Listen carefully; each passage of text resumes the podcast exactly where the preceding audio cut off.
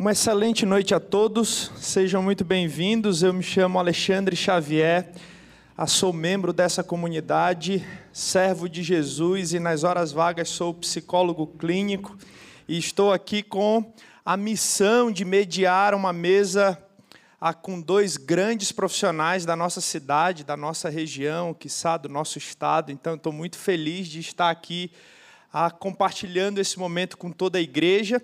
Eu quero dar as boas-vindas também a você que nos assiste no nosso canal oficial no YouTube. Estamos, temos pessoas nos assistindo e acompanhando esse momento aqui.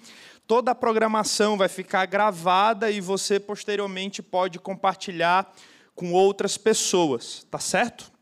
Nós da Ibava estamos no nosso quinto ano consecutivo, fazendo momentos como esse, com o objetivo de trazer informação de qualidade, não só para a Igreja de Jesus, mas também para toda a sociedade sobralense.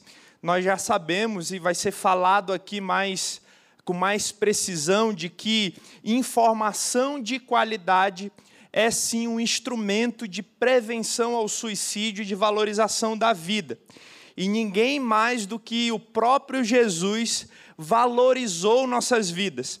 No capítulo 10 do livro de João, no verso 10, ele diz o seguinte: O ladrão vem apenas para roubar, matar e destruir. Eu vim para que tenham vida e a tenham plenamente. Não só uma vida, ah, como o pastor alguns domingos falou, uma vida bios, mas uma vida a mais do que isso, uma vida plena, uma vida cheia de sentido. E é esse o nosso objetivo, valorizar a vida. É disso que se trata o Setembro Amarelo. Ah, sem mais delongas, nós vamos falar hoje sobre a, como nós podemos desenvolver acolhimento por meio da quebra de alguns tabus ainda existentes no tema suicídio tá bom? E nós vamos tentar ser bem objetivos nesse sentido, quebrando tabus e ah, promovendo o acolhimento, é esse o tema da noite. E eu queria, ah, antes de chamar o Cleano e a Stephanie aqui, eu queria orar e pedir para que o Senhor nos abençoe nesse momento.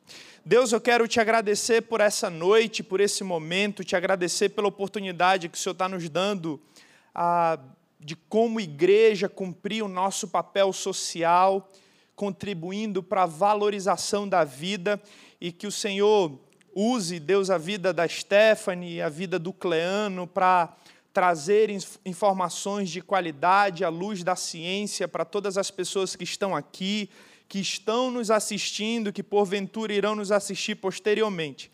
Ah, que o Senhor nos ajude, nos capacite para cima de qualquer coisa, Pai nós possamos amar o próximo e, consequentemente, valorizar a vida um dos outros.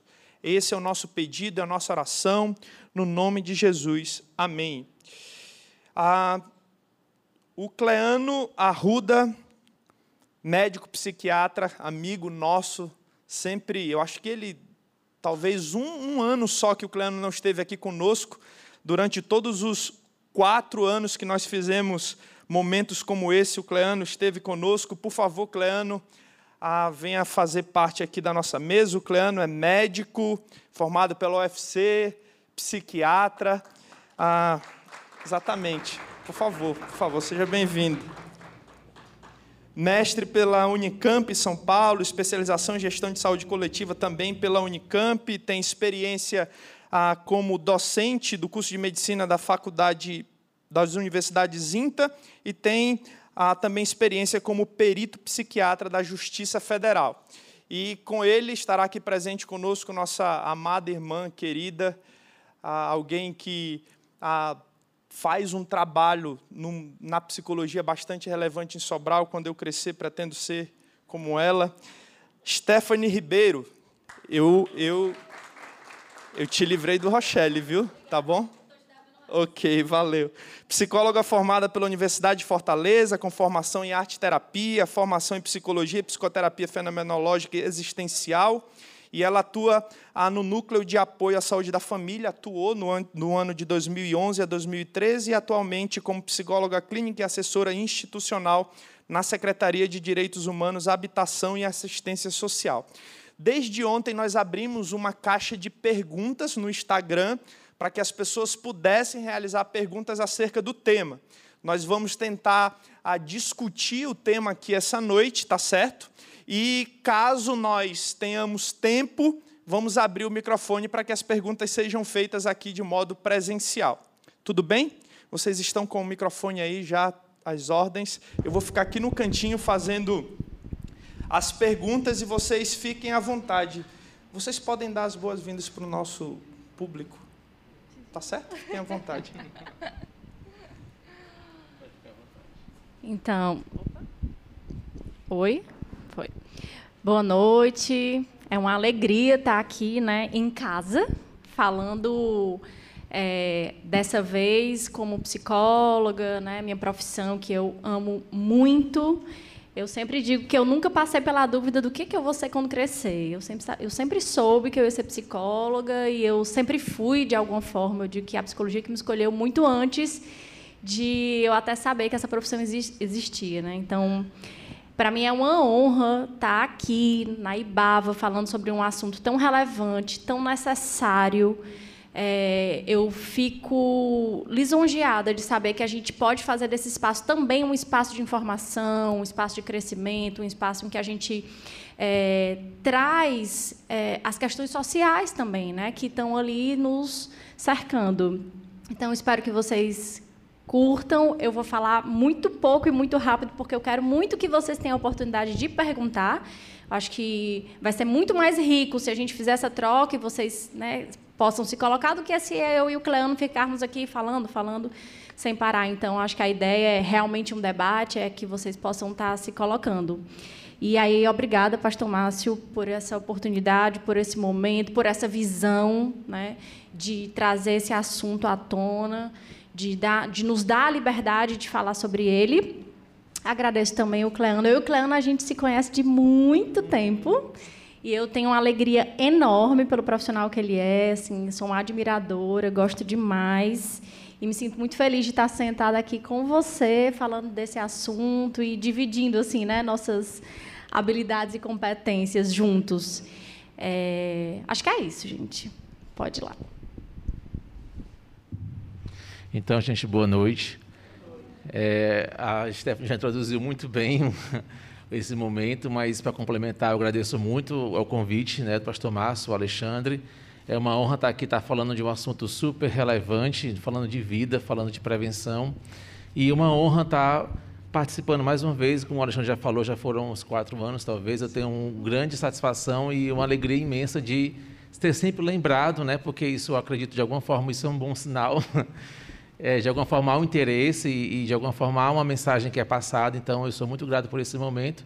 E muito feliz também, Stephanie, que eu conheço a Stephanie, minha preceptora da residência, né? então ela me capacitou para é, atuar como um pouco na abordagem da, do humanismo, que é o que ela justamente é, pratica. Então, eu sou muito honrado de estar aqui em cima, ao lado de uma pessoa que me capacitou. Então, para mim, isso é um motivo de muita alegria. Então, muito obrigado pela oportunidade eu espero poder contribuir com o máximo que eu puder. Muito bem, vocês entenderam que eles têm vasta experiência. O Cleano e a Stephanie estiveram aqui, eu acho que na inauguração da Santa Casa de Sobral, pastor, eles já estavam aqui atuando. Muito bem, para início de conversa, o suicídio pode ser prevenido? É possível prevenir o suicídio? Como é que a gente começa aqui? Eu acho que pode ser livre, né? Com certeza. Com certeza. Eu, eu, inclusive, isso é uma pesquisa, na verdade, né, que fala que 90% dos, da, dos casos de suicídio eles poderiam, os que aconteceram, eles poderiam ter sido prevenidos. Então, é completamente possível a prevenção ao suicídio. É, entendendo que o suicídio, como a maioria dos casos que acontecem, tem um fator né, de, de um transtorno associado, nem sempre, né? Não é porque a pessoa pensa de tirar a própria vida e quer dizer que ela tem um transtorno mental. Isso até acho até uma forma muito reducionista. Né? Mas sim, é possível prevenir, porque a gente entende que a mente de uma pessoa que está no sofrimento desse, ela tem pensamentos ambivalentes, né? Ela ora, ela de fato ela não quer exatamente acabar com a própria vida. O que ela muito quer é acabar com aquela dor, com aquela situação onde ela não sabe outro recurso de como é que lida com aquilo. Então a gente acredita que com o acolhimento correto, né, é, sabendo escutar essa pessoa, esse sofrimento, acessando ele, a gente consegue fazer com que a pessoa encontre possibilidades de saber lidar com aquilo que lhe afeta, que não seja apenas aquela única forma que ele está encontrando naquele momento, que seria tirar a própria vida. Por isso que a prevenção, sim, é totalmente possível. Muito bem, é possível prevenir o suicídio, por isso nós estamos aqui. E aí um outro tabu que a gente vê muito, ah, escuta muito falar, é que as pessoas que falam sobre suicídio querem apenas chamar a atenção. Isso é verdade? Bom, elas podem estar chamando a atenção e que bom, né?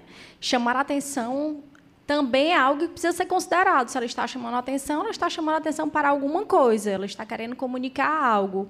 Então, a gente, na verdade, dá um tom pejorativo a esse chamar a atenção, como se chamar a atenção fosse algo ruim, fantasioso ou uma inverdade. E, na verdade, não é bem isso. Esse chamar a atenção, quer seja dizendo claramente, quero morrer, ou com algumas práticas né, ou comportamentos é, que também chamam a atenção, é uma forma dessa pessoa de pedir socorro, de dizer que não está bem.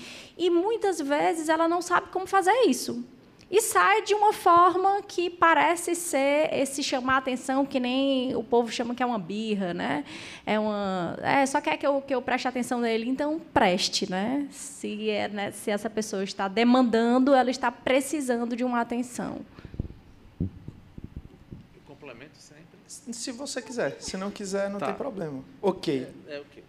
Muito bem. Aí vale ressaltar que, por exemplo, nas redes sociais a gente percebe muitas pessoas dando sinais de que existe ali alguma ideação suicida. E não sei se vocês sabem, mas o Facebook tem uma ferramenta a que você pode denunciar a postagem de alguém que você desconfie que tenha a, alguma ligação com ideação suicida. Então, lá na opção de denunciar a publicação, existe uma ferramenta que você avisa o Facebook de que aquela publicação está associada ao suicídio e a equipe do Facebook entra em contato com essa pessoa. É uma forma de a gente também poder ajudar, né? Muito bem. Então, as pessoas que falam sobre suicídio não querem apenas chamar atenção, apesar de que elas podem sim estar tá tentando clamar por ajuda, né? Quem realmente planeja praticar o suicídio não dá sinais, aí eu estou tentando resumir aqui as perguntas, né? E a pessoa complementa o seguinte: é, é sempre um comportamento de impulsividade. Quem tenta se matar ah, pensou em se matar cinco minutos antes de praticar? É sempre um comportamento de impulsividade? É, olhar dessa forma realmente é muito reducionista de novo, né? Na verdade, não. A maioria, sim, dos comportamentos suicidas, aliás, das tentativas que quando acontecem, é por um ato impulsivo principalmente quando você está associado com transtorno de personalidade, né? É, ou transtorno bipolar, a pessoa está numa crise é, psiquiátrica, muitas vezes ela pode, sim, por um ato impossível, muitas vezes está cometendo é, dessa forma, mas não é regra. Inclusive, o suicídio, quando se comete, é um, ele é um, um, uma questão multifatorial, né? não é um só elemento, ah, porque foi o, o namoro que acabou que ela tentou. Será que foi só esse namoro que acabou? Ela já não vinha num sofrimento nesse relacionamento ou de questões já de trás e ela não estava conseguindo lidar com aquilo e bastou um detalhe a mais que naquele momento de desespero, talvez sim, aí vem a questão do, da impulsividade. Ela não encontra outra forma de lidar com aquele incômodo que está nela e às vezes vem esse tipo de conduta que às vezes não quer nem tentativa de se matar, talvez assim de aliviar aquela dor tomando um monte de medicamento que às vezes é mais para tentar dormir e não acordar mais, ou acordar muito tempo depois, né? Porém, as consequências que elas podem estar utilizando podem ser graves, o suficiente para poder realmente conseguir aquele ato. Né? Então, assim, por, é mais por impossibilidade, mas nem sempre. Então, essa palavra sempre aí, não. Porque perguntaram se é sempre, né? Não, exatamente, não. É, é a maioria, sim, mas é, entendendo que o suicídio é um fator, é, são questões multifatoriais, né? é multidimensional. A gente não está falando só de uma causa que causa isso. Uma das perguntas sobre isso, Stephanie, eu acho que cabe muito a você, principalmente para o nosso trabalho, que é muito apautado no sigilo, né? Nós tivemos uma pergunta aqui se em casos de suicídio o sigilo tanto psiquiátrico, né, tanto do médico quanto do, do psicólogo pode ser quebrado, tem respaldo ético para isso, quem deve ser informado, né? Vocês podem falar sobre isso, por favor? Sim. É, na verdade, ele tem que ser quebrado. Isso já é falado para, para os clientes na primeira consulta. Né? Quando alguém chega para nós, a gente não sabe muitas vezes qual é a demanda. Essa pessoa procura um atendimento e a gente vai escutar esse primeiro atendimento. Nesse primeiro atendimento, a gente já faz o que a gente chama de um contrato terapêutico.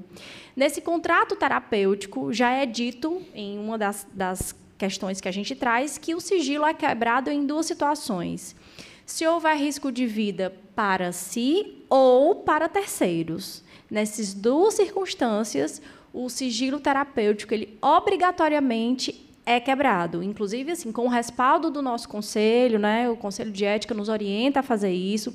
Nós temos obrigações, se não fizermos, a gente também pode responder por isso. Então, o sigilo terapêutico ele é necessariamente quebrado, porém, a gente pode fazer isso de uma maneira conversada, combinada. Ela já sabe desde o início né, do processo que esse sigilo é quebrado em caso de risco de vida.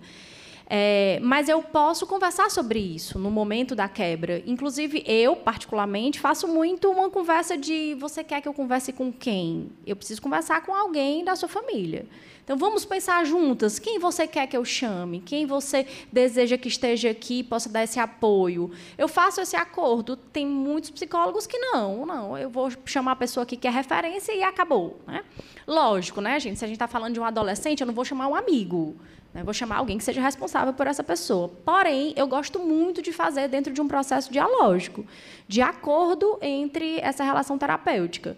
Mas o sigilo, ele, de fato, é quebrado. No caso da psiquiatria é, também? Da mesma forma, o nosso código de ética nos, nos coloca essa situação de que é um, é um dos momentos onde a gente deve quebrar o sigilo. É, eu comunico isso para o paciente. Claro, quando eu vejo um risco iminente, assim, porque há pensamentos suicidas né, e há atos suicidas, há comportamentos suicidas. Né? Então, quando a gente já tem uma relação terapêutica com o paciente, já acompanha, já entende que muitas vezes ali é uma questão mais do sintoma ansioso e tal, eu faço, tento, claro, que o máximo possível não fazer isso, tentando acordo com ele. Olha, pois então vamos combinar o seguinte: quando estiver assistindo assim, faz contato comigo antes de eu tentar fazer alguma coisa com a sua família, falar com alguém da sua família. Então, quando eu consigo, mas tem momentos que eu não consigo, então aí eu digo: eu preciso conversar com alguém da sua família antes de você sair do consultório. Então, eu só saio do consultório quando eu tiver alguém que eu possa falar com a pessoa.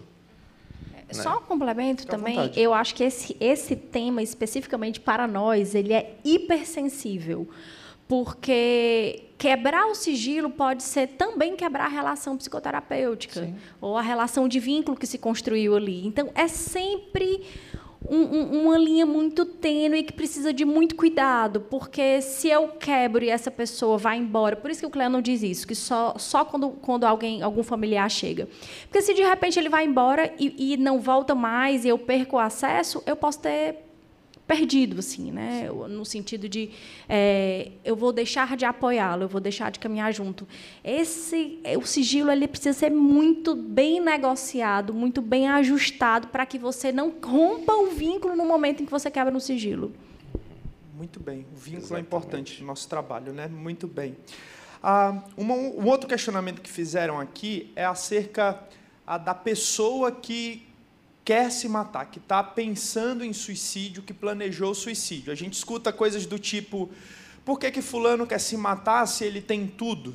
Por que Fulano quer se matar se ele é um empresário muito bem sucedido? Né? E a pergunta a, é relacionada a isso: né? quem pensa em suicídio quer mesmo acabar com a vida? Então, o pensamento suicida, o planejamento sobre tirar sua própria vida não tem muito a ver com o que a pessoa é ou com o que a pessoa tem, e sim com o que a pessoa está sentindo, né? Então, o Cleano falou mais ou menos de que a pessoa que pensa em suicídio não quer acabar com a vida e sim com a dor. Vocês podem aprofundar isso, por favor? É, é exatamente essa questão. É, a dor do outro, gente, é a do outro, não é a minha. Né? A gente não pode estar comparando dores ah, fulano é bem sucedido em que, né? Do ponto de vista de quem? O que é bem sucedido, né? Tem tudo, tudo o quê? E de repente esse tudo é que exatamente pesa. Então, é, é muito subjetivo a gente estar tá avaliando essa questão, né? E eu falei, é multifatorial, não é uma, uma determinação de um momento da vida, não é um estado que está acontecendo somente aquilo. Claro que ali pode ser a dor extrema que ele está acontecendo, ele tem a mente já com aquele pensamento que já vinha alimentando, ele pode, em dado momento, não ter outro recurso e exatamente pegar aquilo que está ao alcance dele. A questão é que, muitas vezes, eles podem alcançar instrumentos mais letais. Né? Tanto é que quem mais tenta, num caso, são as mulheres e, num caso, é, quem mais tem sucesso, entre aspas, assim, de conseguir é o homem porque o homem tenta com maneiras mais letais, instrumentos mais lesivos, né? A mulher já tenta de outras formas que são menos, entre aspas, graves. Isso significa que homens conseguem, conseguem se matar mais do que mulheres. Isso, uhum. exatamente. Isso pelos meios que os homens tentam utilizar mais, né? Até pela força, né? De, de, de ser mais é, usar pela força de fato. A mulher tenta de uma outra forma que não seja tão é, é, refletiva, vamos dizer assim. Isso é o que a estatística aponta. Uhum. Né? E, de fato, a gente percebe isso. Perfeito.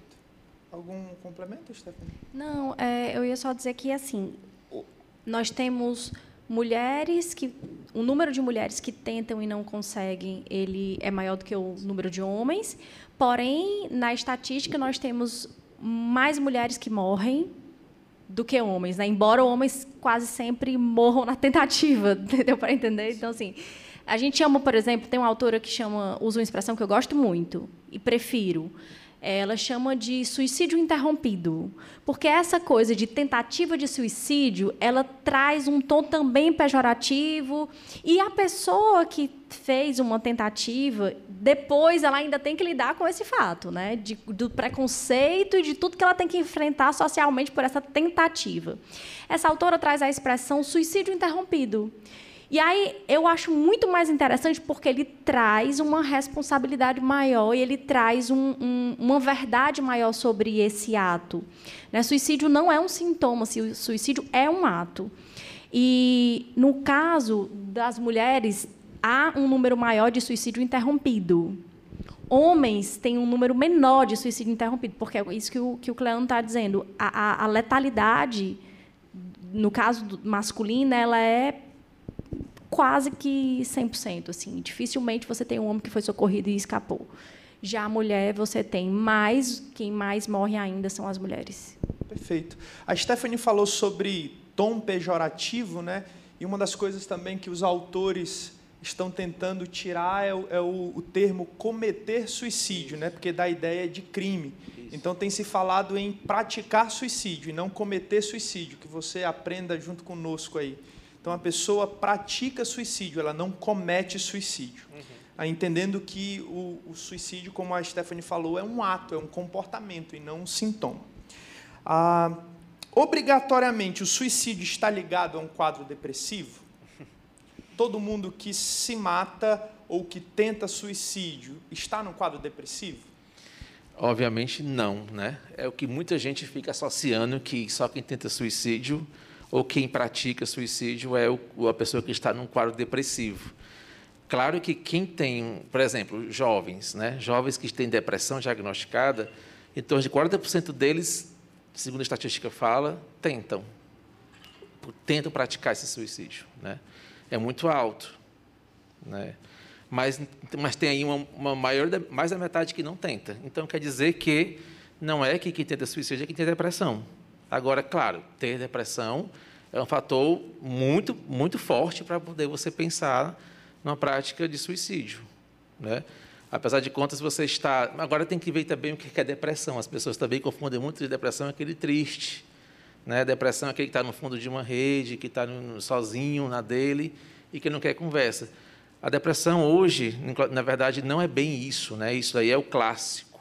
Né? Vamos dizer assim, aquele, aqueles fatores a classificação do CID-10, né, lá do, do DSM-5, é bem é, é, pejorativo no sentido de ser bem categórico, né? Mas é, estar depressivo, é, inclusive, é um estado, né? Você dizer, sou depressivo, não, você está depressivo, você não nasceu depressivo. Então, é bom até desmistificar isso, né? A pessoa, ah, eu sou ansioso. Não, você está com ansiedade. Porque se vestem com essa identidade de que eu sou, de que eu sou, de que eu sou, e se comportam como se fosse sempre assim. Até se, se escondendo, entre aspas, atrás dessa cortina, né? dessa, dessa camisa que eu me visto que eu sou depressivo. É preciso cuidar e olhar para isso. O que, é que essa pessoa está querendo comunicar quando ela diz que eu sou depressivo? Tornou-se depressivo em consequência de várias situações que vem acontecendo, de repente ela não conseguiu dar conta. E precisa ressignificar isso. Né? Então, a, a resposta é: quem tenta suicídio tem depressão? Não. Mas quem tem depressão é um fator de risco para tentar suicídio? É um fator de risco. Assim como a ansiedade também é, assim como o bipolar também é, assim como quem tem dependência química também é. Ok. Aí, só para continuar, então, o Cleano já respondeu, mas ele pode só complementar. É, a pessoa usou exatamente esse termo. Quem tenta ou pratica suicídio tem alguma perturbação mental? Eu acho que ela quis dizer se tem alguma patologia envolvida, né? Tem um sofrimento, né? Eu acho que é, é diferente a gente dizer o que é, que é transtorno. Transtorno é uma coisa, sofrimento mental é outra coisa, né? O transtorno é um sofrimento mental que já vem ah, se desenvolvendo naquele sujeito, vem trazendo consequências para a vida dele, né, para a funcionalidade dele, e ele não consegue lidar com aquilo sozinho, e está perturbando de fato a vida dele. Então, o transtorno é que se configura nesse quadro. É um quadro que já se arrasta, é um quadro que traz sofrimento, é um quadro que ele não consegue superar sozinho e traz limitações à vida funcional e, e, trabalho, e laboral dele. Aí isso é um transtorno. Agora, sofrimento, quem é que não sofre? Né? Todos nós aqui temos algum nível de sofrimento. A questão é como é que a gente lida com ele. O que é que eu busco de, de ajustamento na minha vida para eu lidar com esse sofrimento? Né? Então, não sei se eu respondi, mas... Quer dizer que aquele comercial de margarina, aquela família bonita ali, não é, não é a realidade dos consultórios, não? Uma pena, né? Bem que podia. Muito bem. Não mesmo. É, aí, aí vem uma pergunta, e aí eu não sei, se, enfim, eu, particularmente, só vi casos desse em literatura. Não sei se vocês já, já presenciaram. Crianças podem praticar suicídio ou tentar suicídio? Podem, e inclusive a gente tem tido um número é, crescente disso, tanto em jovens, muitos jovens, né, o, o, número de jovens é, cometendo suicídio, aliás, praticando suicídio é tem sido cada vez mais crescente, e agora as crianças também. Né? Eu conheço, sim, relatos de casos de uma criança de 9 anos, e inclusive com transtornos, né, Cleano? Assim, crianças de 3, 4, 5, já com transtorno de ansiedade ou sim. com algum transtorno. Então, sim, é possível bem. E a literatura diz que é muito subnotificado, porque normalmente é entendido como um acidente doméstico, Exatamente. Né? uma coisa nesse sentido, né? Exatamente isso que não é por isso que não é tão comentado muitas vezes por conta que não entra na estatística desse fato. Mas tanto a criança, adolescente como o idoso, né? Ultimamente, não sei se vocês estão percebendo isso na clínica de vocês, mas eu tenho pego, eu tenho visto muitos casos de idosos, assim, inclusive em municípios aqui vizinhos, um atrás do outro, assim, até, até aquele fenômeno da irradiação, né? quando um fenômeno acontece, é, aquilo pega em torno de 50 quilômetros, tem essa estatística, tipo assim, uma pessoa cometeu suicídio, em torno de 50 quilômetros daquele, daquele, daquele fato, as pessoas meio que se perturbam com, aquele, com aquela notícia. Por que isso acontece, Cleano? Elas se sentem motivadas? É como se é, elas entendem como uma possibilidade. Poxa, fulano fez isso aqui porque estava sofrendo, eu também estou, por que, que eu não faço? Tipo isso. Aquilo perturba. É assim que eles comentam, inclusive, comigo. Olha, eu soube desse fato ontem, aí a pessoa já procura no dia seguinte. É porque eu estou aqui porque eu soube que ontem ele cometeu suicídio. Como é que eu faço? Porque eu sei que está na minha cabeça direto. Aí fica o pensamento obsessivo o tempo todo na cabeça, né? Uhum. Então, em termos de idosos, está demais. Eu não sei se vocês estão pegando muito isso. E essa pandemia tem sido muito um dos fatores né, em relação aos idosos por conta da morbidade mesmo do Covid. Né? Assim, muitos perderam vários entes queridos, o idoso já fica naquela questão de se sentir sozinho, já perde da funcionalidade, já não tem muitas opções, e estão perdendo todo mundo que estava ao redor dele. Então vem um vazio existencial. Então muitos estão tiveram, infelizmente, esse, esse ato e conseguiram. Isolamento social também contribuiu, ficaram muito tempo longe da família, das pessoas que amam. Né? Exatamente. Né? É, faz todo sentido. Então é possível sim que crianças pratiquem sim, suicídio, né? Sim. Aí tem a ver com o que o Cleano disse. Falar sobre suicídio induz as pessoas a, a, a se matarem? Contagia? Ou sempre tem um sofrimento pré-existente, né? Eu acredito que falar é um convite a gente a colocar o que a gente sente, o que a gente pensa, o que a gente está, o que acontece com a gente. Isso aqui é um convite, é uma possibilidade aberta para falarmos, dialogarmos, né, para a gente conseguir colocar aquilo que a gente que, que acontece com a gente. Então, o Cedreiro Amarelo encara justamente como dessa forma. É uma janela de oportunidades para a gente conseguir dialogar sobre temas que muitas vezes são tabus durante os outros meses, que não deveria ser, né? mas quando a gente fala, a gente esgota aquela energia que fica tensa. Tanto é que quando a gente vai terapia, é exatamente para isso. Né? Eu estou tão acima, quando a gente fala, parece que alivia. Né? É justamente isso, a gente falando, a gente vai se dando conta de muita coisa que às vezes são fantasmas que a gente coloca na cabeça exatamente, a gente vai vendo que não é bem, a gente encontra possibilidades e aquilo vai deixando a gente pensar em outras oportunidades de como lidar com, com o sofrimento. Então, falar é um convite, é um acolhimento que a gente tem, é uma forma de ser acolhido para poder falar de um tema tão, muitas vezes, tabu. Como falar sobre e, isso, assim, Stephanie? E não falar é o tabu. Né? Já que o nosso tema é quebrando tabus, vamos lá falar aí um pouquinho de quebra de tabus. É, é esse conceito de não se falar sobre suicídio, ele vem mais ou menos. Né? Alguns historiadores datam essa, esse episódio. É, explodiu na Europa em 1971 um livro que contava a história. Eu não vou lembrar o nome do livro agora, mas a, é mais ou menos assim a história, a triste história de Vettel, coisa assim. E nessa época, esse livro era um romance, não era uma história real. E esse esse personagem, esse protagonista, ao final do livro, ele comete suicídio. Ele pratica suicídio, né? Me corrigi, Alexandre. Obrigada por essa lembrança. É, e logo após esse livro, que foi um best-seller, começou uma onda de suicídios na Europa.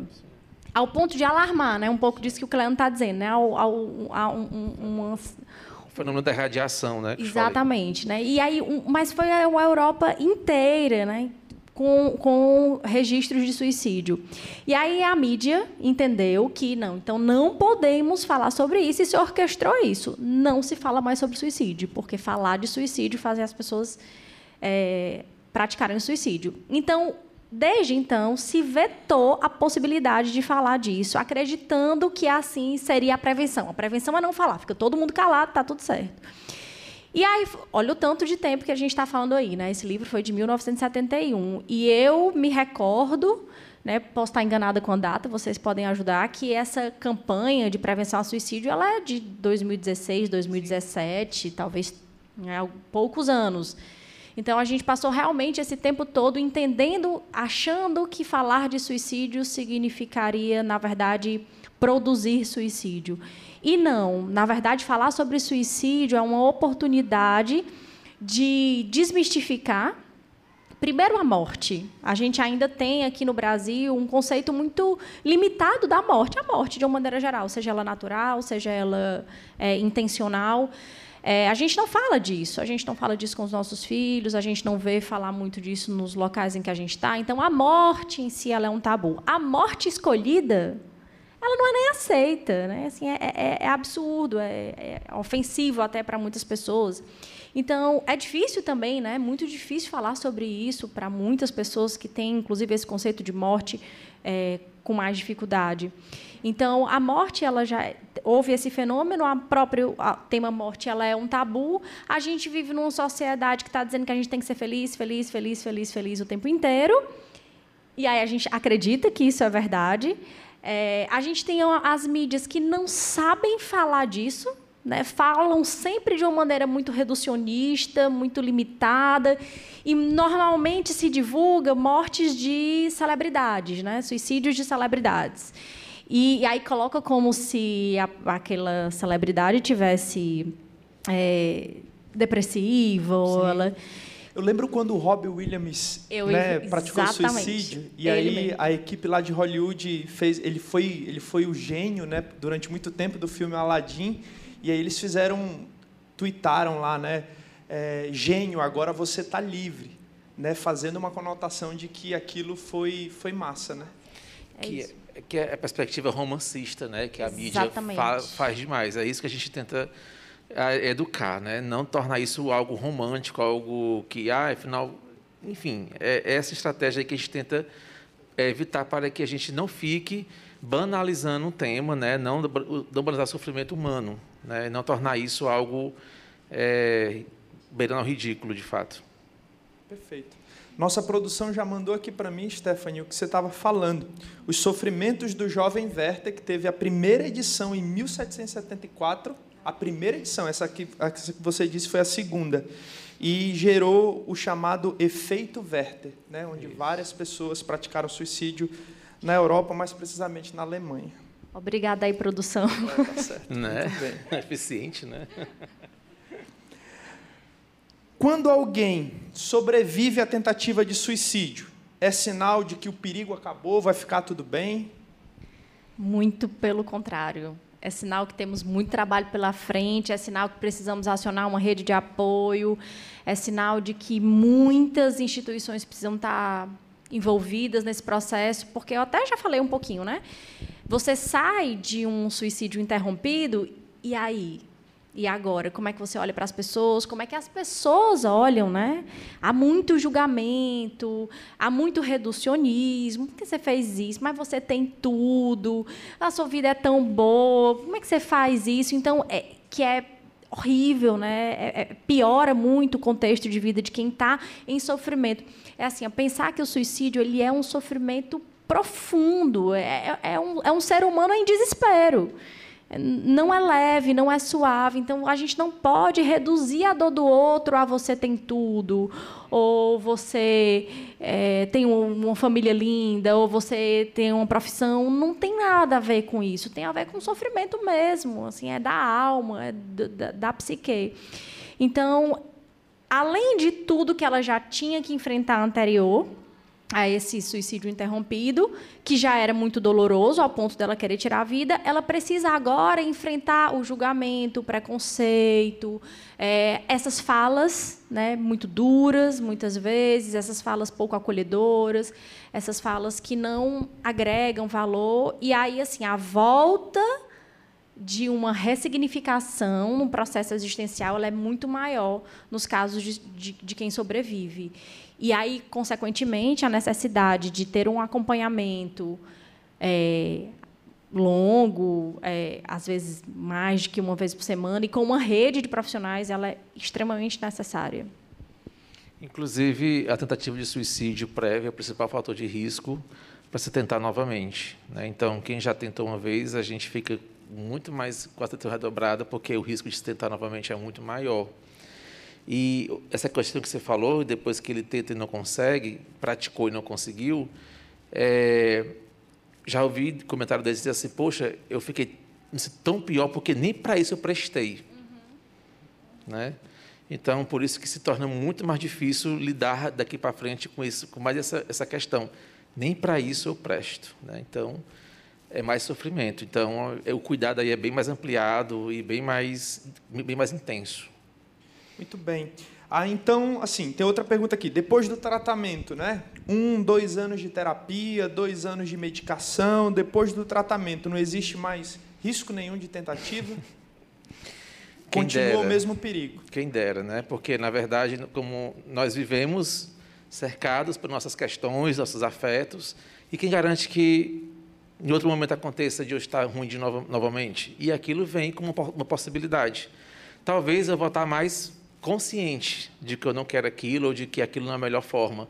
Mas existe, existem as impulsividades, existem as irritabilidades, existem as questões, né? mas é, é, momentâneas e a gente não tem controle muito sobre quase nada, de fato. A gente tem a falsa ideia de que nós temos controle sobre nós mesmos, né? sobre o que a gente pensa, sobre o que a gente sente. A gente busca essa autoconsciência, mas ter controle, inclusive, isso chega a ser muito neurótico. Isso aí é até um fator de risco para várias questões né, patológicas. Então, sim, é, fez tratamento, fez, agora fica aí no cuidado, busque outras formas de reforçar esse cuidado, não precisa ser só terapia ou medicamento, mas busque uma vida de mais equilíbrio, busque mais contato consigo mesmo, com, suas, com sua espiritualidade, busque suas redes de apoio, busque você se socializar mais. São os reforçadores positivos que eu chamo, né? Eu, pelo menos, eu dei o um nome assim eu falo isso para eles: olha, busque ser reforçadores para você, não deixe você ficar só com terapia e medicação. Cadê o resto da sua vida que você está fazendo para você potencializar mais essa melhora? Porque é uma busca constante, é um crescimento constante, a gente não para de evoluir. Né? Então, o sofrimento está à porta o tempo todo. A gente tem que saber lidar com, com quem vai entrar. Né? Muito bem. É, vamos lá. Quem pensa em se matar, eu achei interessante porque a gente pensa que a pessoa que está com ideação suicida tem um único comportamento: tristeza e isolamento. Então a pessoa perguntou o seguinte: quem pensa em se matar fica triste o tempo todo? A tristeza é o único sintoma, é o único sinal? Eu posso? É... Bom, um caso recente. É... A resposta é não. Inclusive, a pessoa estava, foi para uma festa e quando chegou em casa, ela praticou. Né? Estava super bem, entre aspas, sorrindo entre os amigos, estava lá conversando, fez muitas piadas e chegou em casa e, na verdade, ele tinha determinado isso. Né? Existe planejamento, quando a pessoa já toma a decisão de fazer isso contra a vida dela, há uma fase, eu não lembro agora o nome, tem um nomezinho que se usa, que ela meio que relaxa, tipo assim, já está definido, está determinado, é tal dia, tal hora, de tal forma. Então, é, é, é, é, há, uma, há uma sensação de, tipo, está tudo já planejado, não preciso mais ficar achando que precisa acontecer alguma coisa para poder tentar isso. E foi o caso dessa pessoa. Né? É, ele tentou, mas é, praticou, na verdade, mas ainda bem que não conseguiu. Aí foi para o consultório e ele falou: é, estava tudo planejado, eu, ficava, eu estava super aliviado, dormia super bem, porque eu já sabia que ia acontecer e já estava totalmente decidido para isso. Então ele não estava triste, ele disse: eu, eu, brinquei foi muito, eu falei muita piada, eu fiquei com algumas meninas, estava tudo bem, mas não valia a pena isso daqui. Apenas eu queria só curtir o que tinha para curtir. Então esse padrão de tristeza, esse padrão de isolamento, é o clássico assim que a gente vê né, na literatura sobre a depressão, né? mas não é o que a gente deve estar esperando nas pessoas que estão falando de suicídio. Né? Inclusive, recentemente foi feito um estudo, Cleano, que analisaram as redes sociais de pessoas que praticaram suicídio. E as redes sociais dessas pessoas eram extraordinária. Sim. Essa pessoa estava bonita, feliz e, né, assim, uma vida que quem estava assistindo nunca imaginou que aquela pessoa praticaria suicídio, né? Então é, é, é exatamente o contrário. É mais comum alguém que está se camuflando, escondendo, escondendo, não está verbalizando, não está pedindo ajuda, não está manifestando. Esse é muito mais vulnerável do que alguém que está, de alguma forma, sinalizando e, e recebendo algum tipo de apoio. Né? Mas não, não, não, assim, a resposta aí, como o Cleano já disse, não. Legal. Na última quinta nós estivemos, a Stephanie e eu, na rádio, e nós conversávamos sobre é, a, o fato de que, por exemplo, em alguns casos as pessoas começam a organizar a vida, pagar as contas, né, e falar com os amigos que há tempos não falava, né? Então a tristeza não é o único sinal.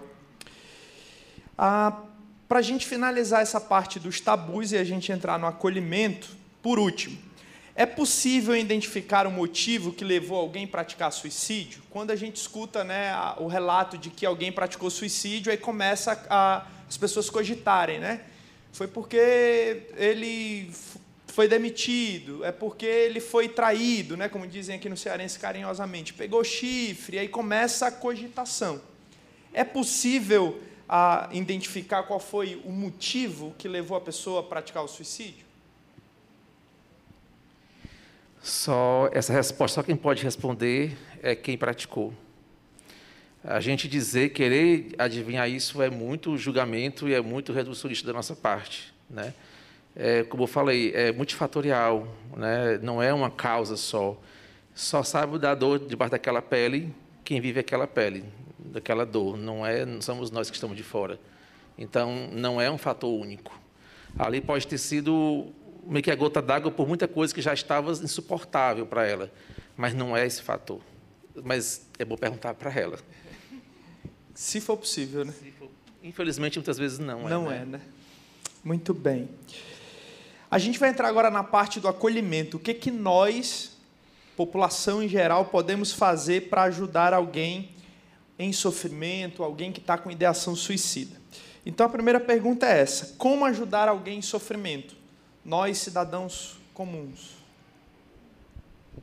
É, muitas maneiras, né? A primeira na verdade, nós precisamos de algumas. É, vou chamar de. Não vou chamar de habilidade, porque vai parecer que uns têm e outros não, né? mas algumas aberturas pessoais. A primeira é empatia. Né? Empatia tem uma autora que ela, ela usa uma expressão que eu gosto muito. A empatia é quando eu vejo pelos seus olhos. Então, é a minha capacidade de é, estar tão inteira com você que a sua dor ela também me toca e eu consigo estar com você integralmente. Então, a empatia ela é necessária, né? a vontade de ajudar, a vontade de, de é, ser apoio, ela é fundamental. O respeito, respeito à dor do outro, respeito à história de vida do outro, porque o Cleno já falou várias vezes, é multifatorial, vem de uma história de vida, não vem de um fato ou de um evento, mas vem, de fato, de toda uma bagagem existencial. É, então, respeito à vida do outro, respeito aos problemas, respeito às relações. É, não julgamento, né? O julgamento ele é muito danoso. A gente na psicologia tem um termo na minha abordagem, né? Eu sou humanista. A gente tem um termo que chama de aceitação incondicional.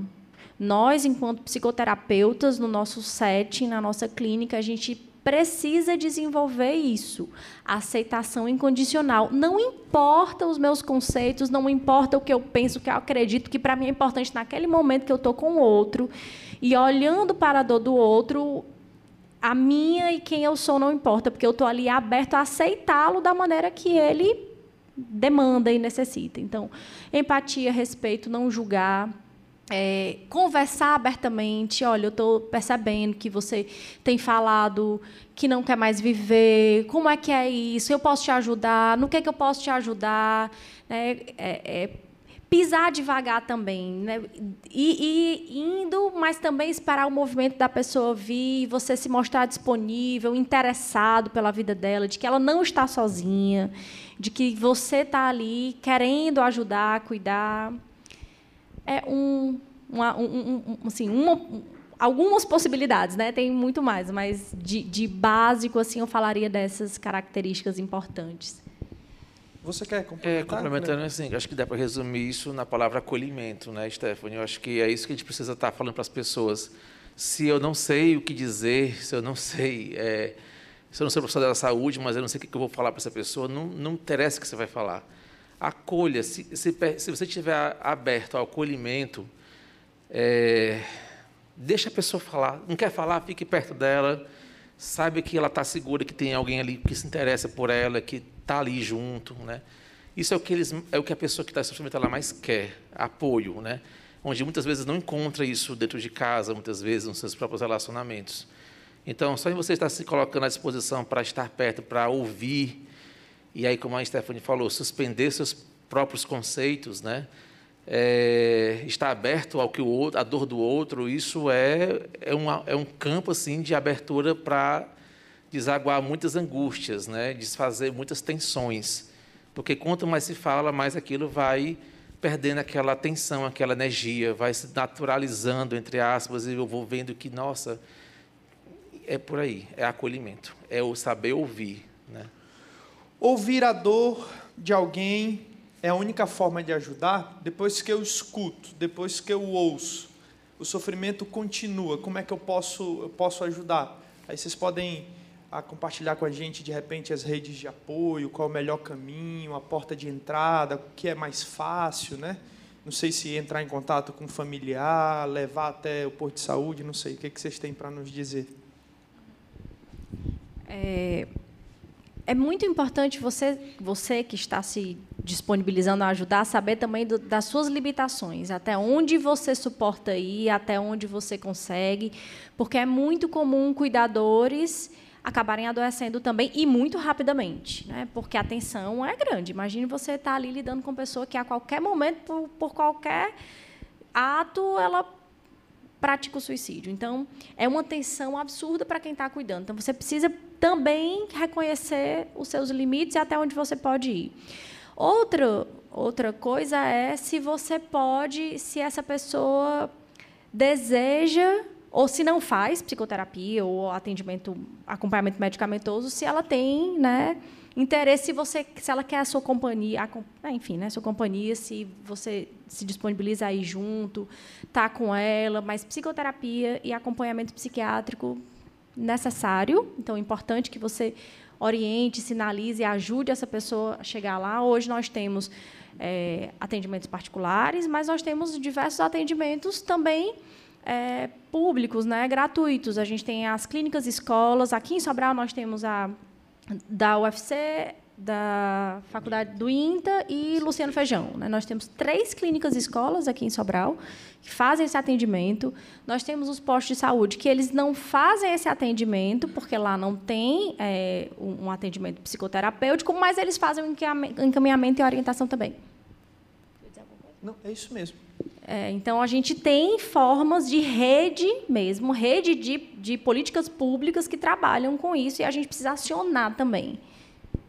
É, existe CVV, né? também né? o. Oi? CVV. Isso, o CVV que eu ia falar, que é o número 188, né? Quem não conhece o CVV, é o número que está disponível 24 horas, são pessoas voluntárias que se implicam muito com a causa da prevenção ao suicídio e está sempre alguém lá disponível para poder ouvir, né? Para poder acolher esse sofrimento.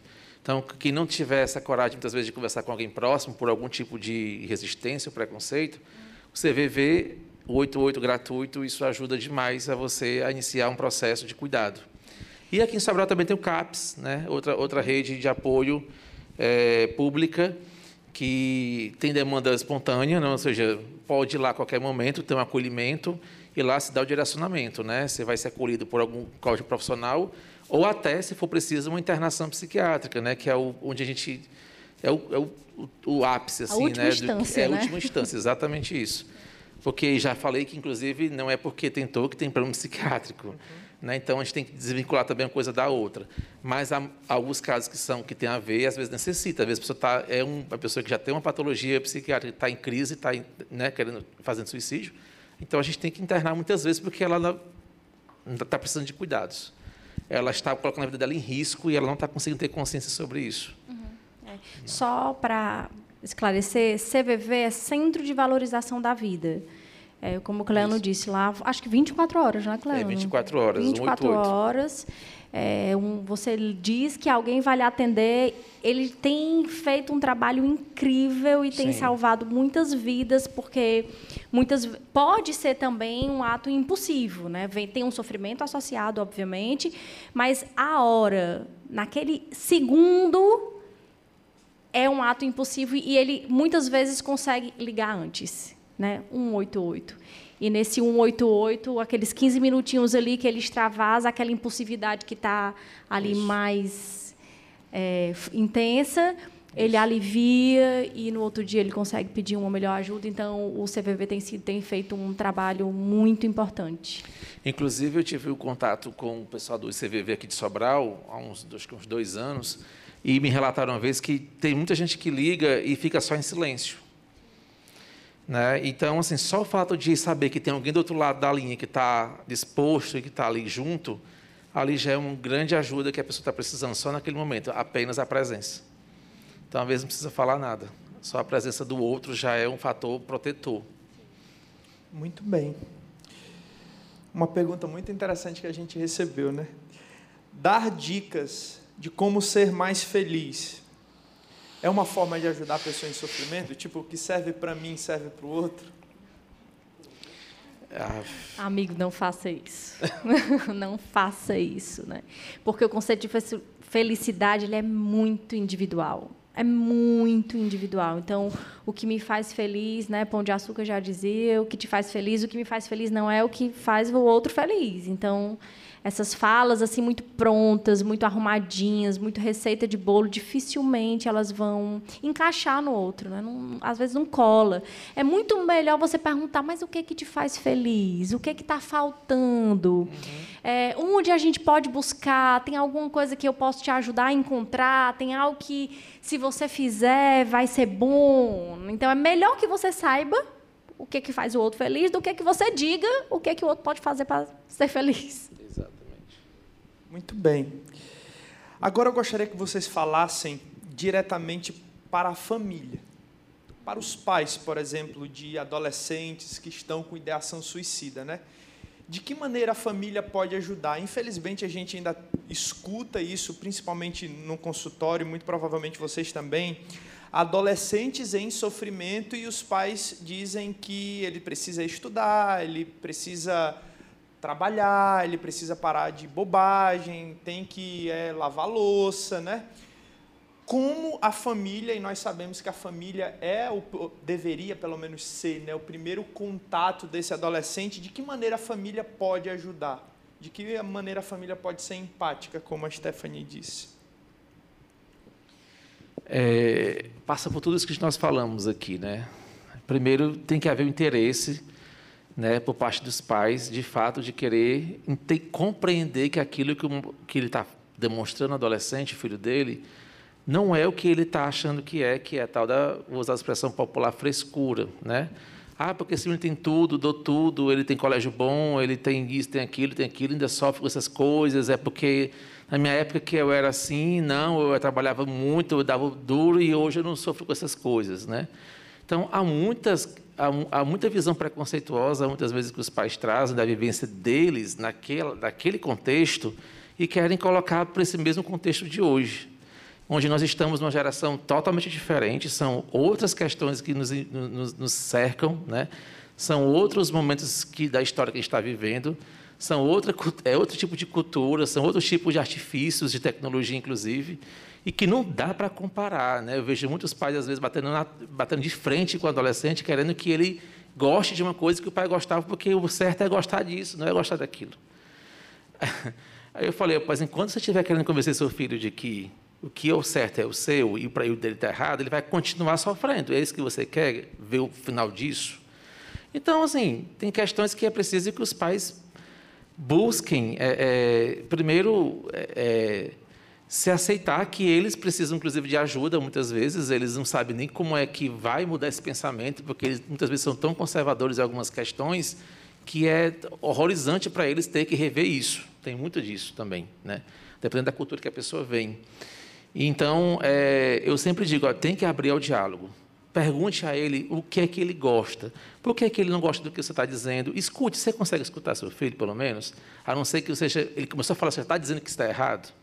Tem, muita gente, tem muitos pais, infelizmente, gente não é culpando, mas é, já vem de uma educação muito dura, né? onde quando o filho ia falar, o pai já levantava a chinela, então já repreendia. Então, às vezes ele não consegue nem fazer isso com o próprio filho, porque também ele foi um, uma pessoa ferida.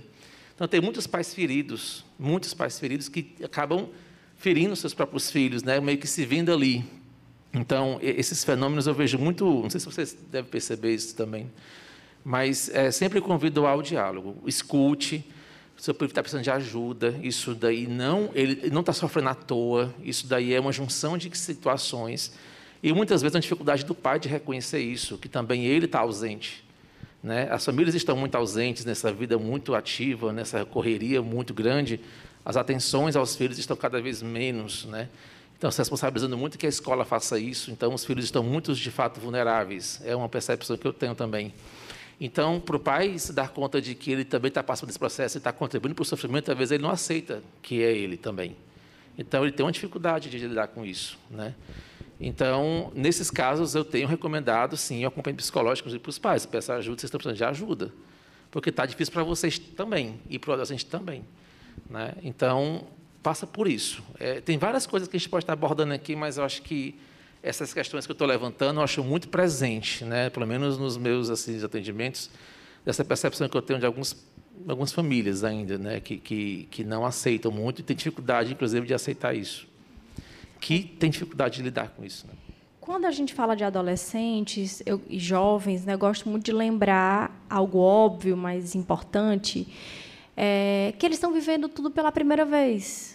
Eles estão passando por experiências de vida pela primeira vez. É o primeiro amor, é, é, é a primeira dificuldade de repente, de conteúdo na escola, é a decisão por uma profissão, é relações de intriga, de espaço, de disputa. Então, eles estão vivendo quase tudo pela primeira vez, essas experiências que os pais já viveram. Então, os pais muitas vezes, ah, menina, isso é só o primeiro amor, daqui a paz, daqui a paz, tu se apaixona por outro. Mas naquele momento, para ele, é muito intenso, verdadeiro, é forte. O mundo está se acabando porque ele está vivendo aquele amor não correspondido. E os pais precisam entender e valorizar essa dor, esse sofrimento existencial. Ainda que para os pais seja só o primeiro amor de, dentre tantos outros que esse jovem vai viver, naquele momento é muito intenso a dor que ele está sentindo. Então, acolher essa dor, ainda que os pais saibam que vai passar e que outros virão, é importante, né? Isso é algo que eu gosto sempre de lembrar. Eles estão vivendo pela primeira vez. A gente fala de mudanças hormonais também acontecendo, então um processo fisiológico que precisa ser levado em consideração. A gente fala de uma questão social. Nós temos vivido um tempo difícil, sombrio entre as famílias, de uma desconexão muito alarmante entre pais e filhos. Muitas pessoas acham que foi muito bonitinho a pandemia porque conectou as famílias de jeito nenhum, muito pelo contrário. A pandemia desconectou muito mais, porque cada um ficou no seu quadrado e essa desconexão, na verdade, se evidenciou dentro dos lares porque eles estavam todos embaixo do mesmo teto, mas eles não estavam reunidos. Então, isso, na verdade, aflorou algo grave nas famílias. É, além dos meios de comunicação, que são rápidos demais, velozes demais, a gente tem hoje um fenômeno social novo, grave, que é o cancelamento. É grave, gente, isso é grave, né? Você faz algo na escola e os seus amigos lhe cancelam, e, e, e aí você é linchado virtualmente, que a velocidade de um linchamento virtual ela é muito mais rápida do que um, uma situação ali na vida escolar entre as pessoas que estão ali presentificadas. Né? Então, é, são muitos contextos sociais, muitos contextos familiares que a modernidade tem, tem trazido um desafio grande para a clínica, né? de ampliar o olhar dessa família de cuidado, de conexão, de apoio, de escuta, de respeito, valorização dos processos desses jovens.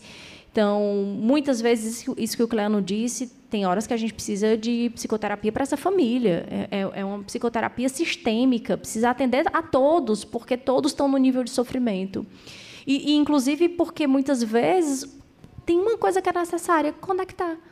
Sim, ligar, linkar essa família mais uma vez. Então, é quase sempre necessário uma ajuda profissional mesmo nesses casos. E é muito comum a terceirização do cuidado, né? Por exemplo, nós trabalhamos com jovens e adolescentes aqui na igreja e aqui acolá vem um pai trazendo a responsabilidade do filho para o pastor da conta.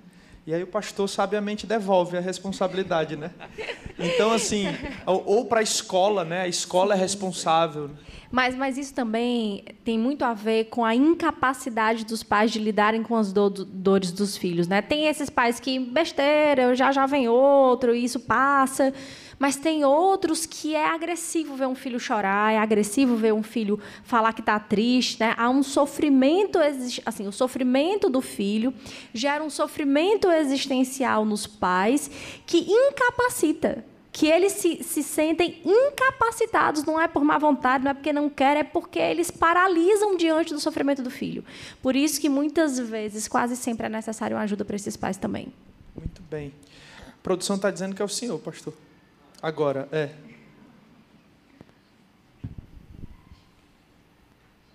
Oi, oi, oi, oi. Gente, boa noite. Uma boa noite. Primeiro agradecer o Cleano. Cleano, muito bom você estar por aqui de novo, viu, meu irmão? Tá a Stephanie, que tempo bom, né? Que tempo precioso, agradecer vocês aqui. E, e é muito, para a gente é muito gratificante poder, né, por vários anos, é, separando esse momento, esse tempo, né, para a gente falar sobre isso, porque para nós aqui como igreja, para nós o mais importante é a vida. O princípio da vida para a gente é inegociável. O Alexandre leu aqui João 10, 10 na abertura, e eu acho que é aquilo mesmo. Jesus veio para. O diabo, o mundo, veio para matar, roubar e destruir. Quando eu falo mundo, sistema, né? mas Jesus veio para dar vida, vida e abundância para todos nós. E o que nós fazemos com a discussão como essa é justamente despertar nas pessoas esse lado, esse lado, essa, esse diálogo que é tão recente, né, sobre isso. Ninguém, nós não tocamos aqui, mas eu acompanhei todo mês de setembro, né, olhando ah, os jornais, as matérias sobre a temática, e assim de partir o coração uma, um artigo que eu li. É, quase 70% dos jovens gays ou tentar o suicídio, né, ou pensar em se suicidar. Então, assim, é de partir o coração. E a gente sabe o que é isso, a sociedade, que é muito preconceituosa, uma sociedade que ainda é, não, não aceita, as famílias também, muita dificuldade de aceitar. Então, é uma discussão muito importante. Né? E nós, como igreja, nós temos esse papel também de de alguma forma unir forças com todas. Eu penso que isso daqui é um, uma teia, né? assim, um, uma coxa de retalho que a gente faz para tentar, de alguma forma, ajudar. Nós já sofremos com isso dentro da igreja, né? e por isso sei da importância. Está muito próximo de nós, Muito pastor. próximo de nós. nós. família, nós, vida, É, não é você- só igreja, não. Vocês falando aí, eu me lembrando, está aqui minha mulher, é, que está aqui comigo, há 22 anos atrás, eu estava. A Igreja Batista Central de Fortaleza tinha um ministério muito parecido com o CVV, que era o Palavra Amiga. E eu fui voluntário desse ministério. Um dia eu cheguei na igreja para trabalhar, eu servia já tempo integral na igreja, aliás, foi há 21 anos atrás, foi em 2000, me lembro como fosse hoje. Cheguei sete horas da manhã na igreja para abrir lá, ajeitar o escritório, aí o telefone tocou. E eu atendi. Era um camarada que, desesperado, pensando em tirar a vida, morava na beira-mar. Ele disse que naquela noite, passou a noite acordado, subiu várias vezes no, no térreo, né, no térreo não, no, no- na cobertura para tentar se jogar, não conseguiu, e ele estava desesperado ali.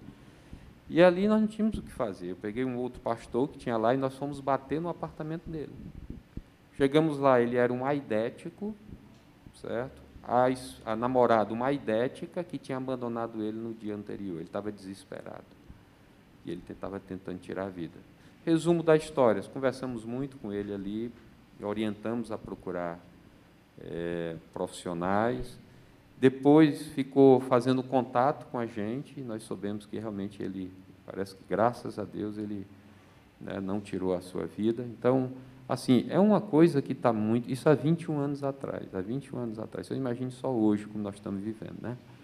E, e assim, essa questão da família para a gente, eu acho que é o mais importante de tudo.